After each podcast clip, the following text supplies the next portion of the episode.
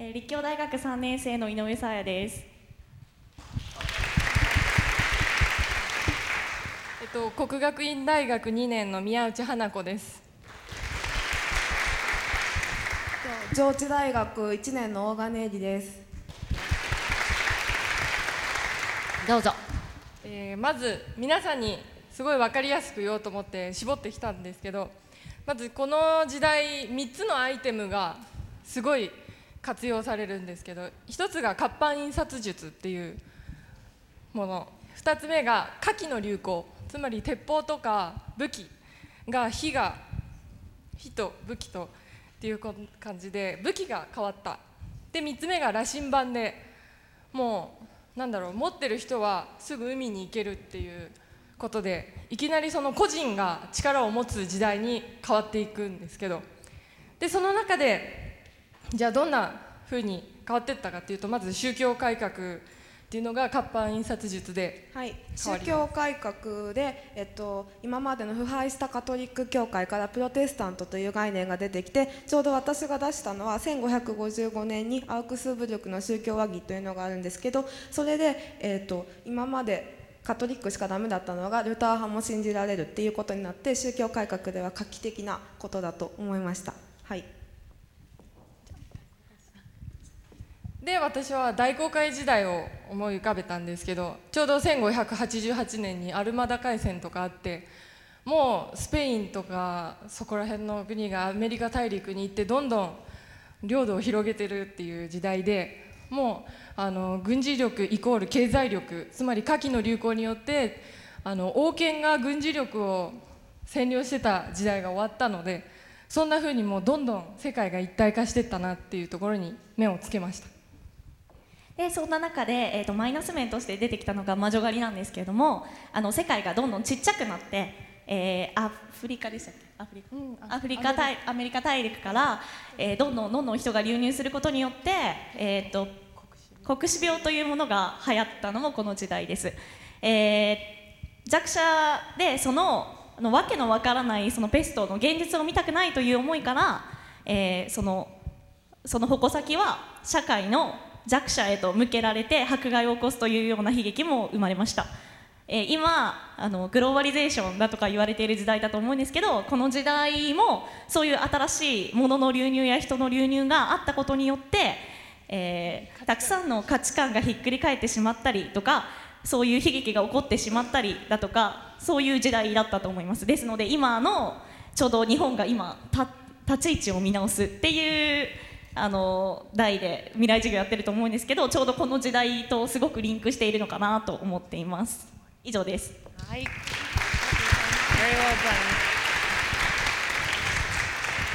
今のも良かったですよね。あの一人鎖国どうだというあの主張と。そして今みたいにグローバル化が進んだけれどもその当時と比べて今はどうかという提案でしたよね。Very good ではちょっとまた違うネタの世界から聞いてみませんか？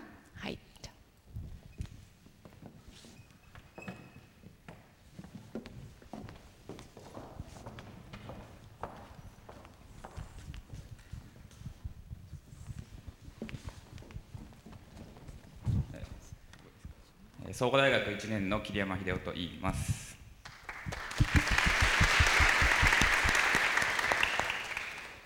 東京工業大学修士1年のあ修士2年の塚原と言います。よろしくお願いします。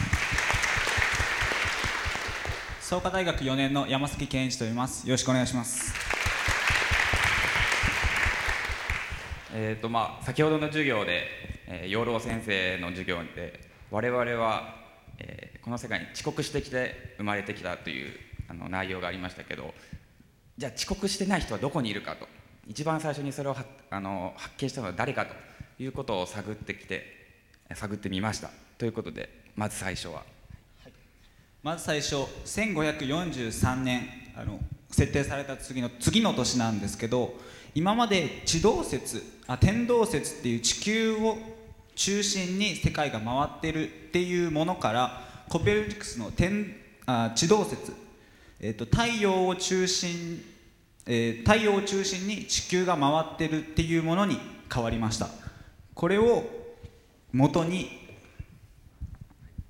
えーそれでですねだいぶ1642年と、まあ、一番最後の年なんですけれども今度は、えーケプラーという人がケプラーの法則を見つけるんですけれども、まあ、これは僕自身が高校時代に地学を勉強したっていうのもあって、まあ、どうせ言うなら知ってるものにしようということで調べたんですけども、まあ、3つありまして1つ目が、まあ、これちょっと言葉で言ってもなかなか伝わりにくいんですけども簡単に言うと、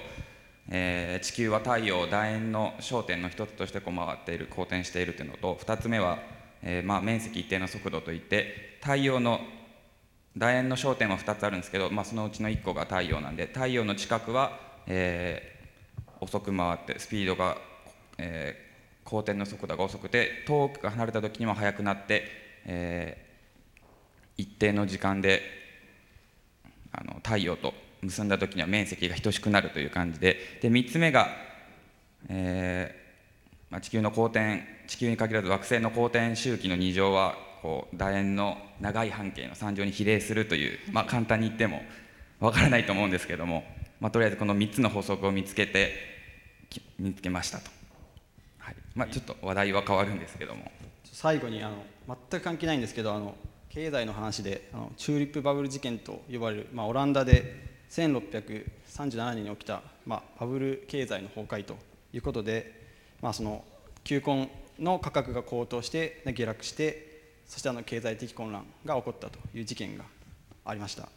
で、まあ、その3人ともまあバラバラのような感じなんですけれどもやはりその世界に影響を与えた発見や、まあ、そういう事件というのがその過去にあったということが言えるのではないかというふうに思います。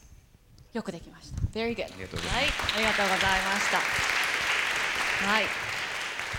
今の皆さんも自分たちが興味があることとか今聞いて考えていることに結びつけてお話をなさったの分かりましたか、うん、でもう一つだけ世界について聞いてほしいんです。なぜかというとこの次の今のアクティビティで世界の人たちが日本に混ざってきます。なので今のじゃちょっとまだネタ不足なのでもう一個だけ聞いてみましょう。いいですか？じゃあお願いします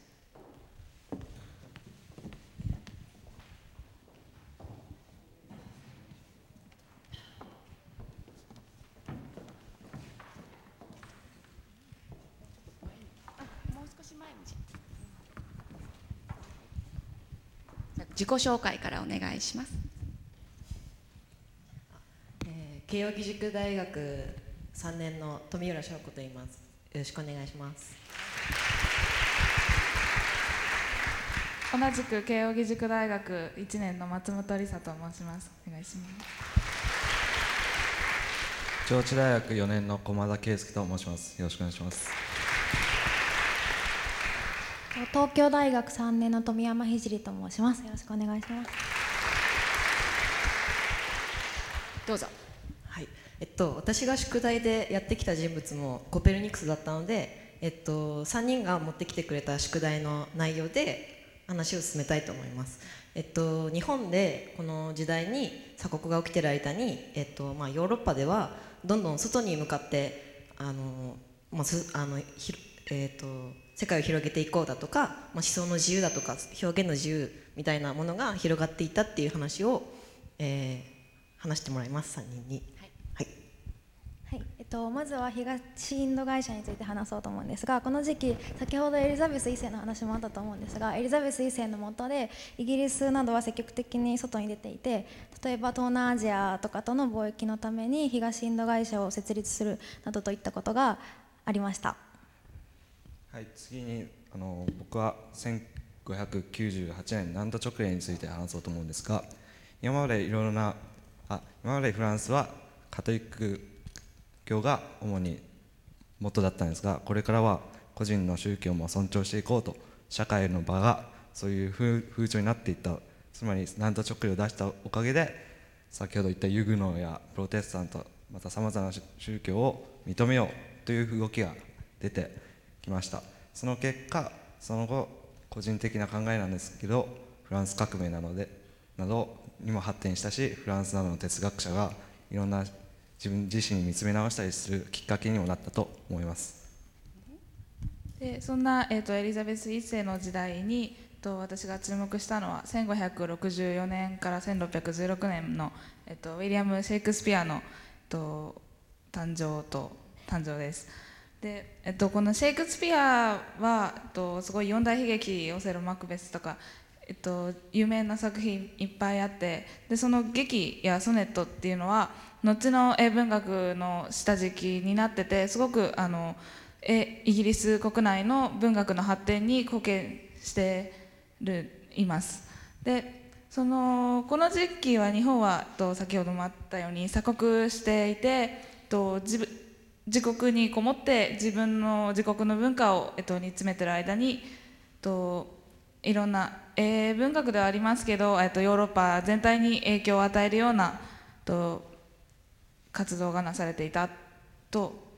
いうことに注目しました。はい、よくできました。Very good. Thank you. ぞはい、ありがとうございました。ではじゃあ今ねちょっと皆さんにお願いしたように今度は何をするかというと今日本史という考え方。みんなこれ正解と思った考え方だったですよね。だけど今度は世界のエレメンツを一つ入れてそして何かしらテーマに基づく話にしてほしいんです。なので今回ちょっと荷物をこっちの方々置いてもらって世界のネタを持って日本のと日本のところの人に行ってみてください。いいですか？なので世界のネタを知ってる人が1人は来ます。からグループが4人になります。なのでテーマを中心にそして一つだけ面白い話をしようと思ったら人が123って話すんじゃなくて面白いプレゼンをするとしたら歴史を面白く聞いてほしいと思うとしたらどんなことをするか真剣に5分考えてください。This okay? はいじゃあやってみましょう。じゃあ世界の組の方お願いします。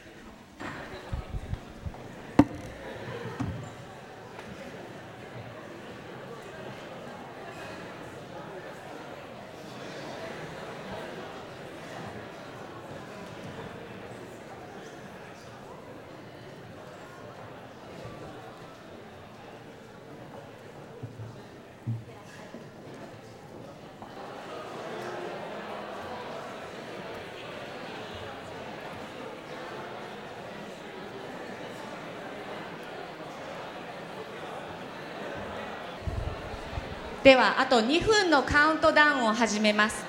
一つだけ大きなヒント。2つかな。テーマは何か。テーマ何が言いたくてこの歴史の話をするのかというのを絶対にしっかりと考えてください。2つ目はプレゼンの方法。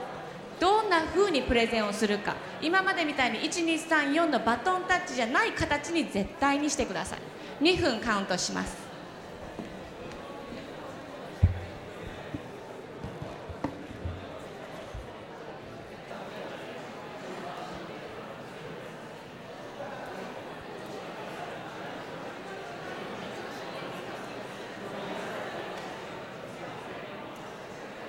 はい、ではここの時点で自信がある言いたいんだここに出て言うテーマがあるというチームを、えー、と3つ選びたいと思います。挙手ください。じゃあ1ね1ち。ょっと待ってさっきしたからねなんかないかな。満を持して。はやりますかって言ってるよそこ。やります。いいですか？じゃあ2ね。3他ない？いい？じゃあ一応じゃあ1234までいく？いこうかな。じゃあ皆さん4までいきましょう。じゃあ他の人たちあのチームの人たちあの一緒にいてもいいしもし戻りたければ戻ってもいいしちょっとアレンジメントをじゃあ変えてみてください。いいですか？じゃあ1のチームお願いします。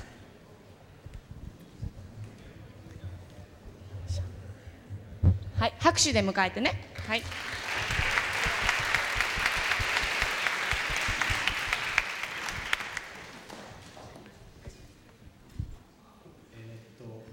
東京工業大学3年の中村健太郎です、えー中央大学4年の山崎剛と申します。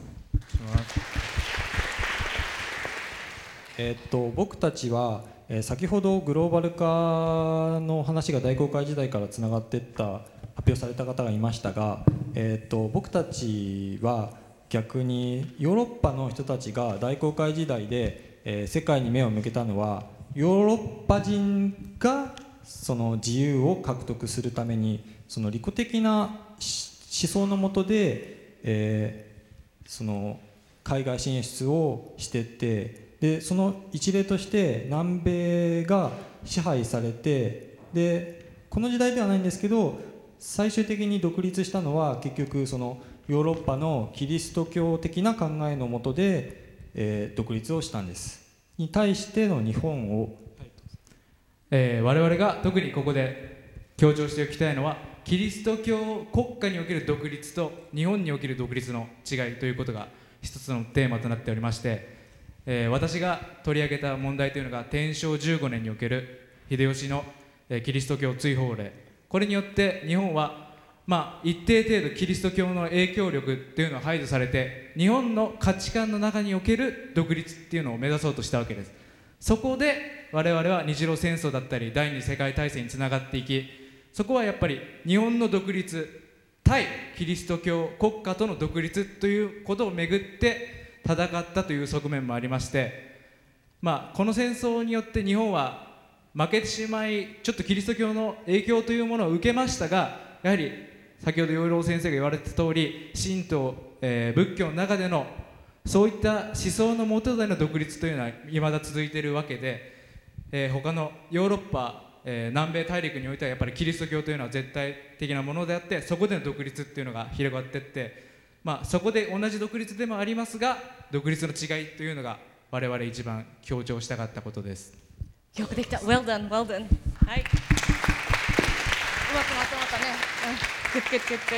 そう今のはね宗教から考える独立というテーマでそして2人だったのでね、えー、と今のようなコントラストという感じであのやってみようと思ったみたいです次のチームじゃあ2チーム目お願いしますちょっと急いでパパッと出てきてもらえるとありがとう3チーム目も用意をしておいてくださいねさっと出てくるお願いします Thank you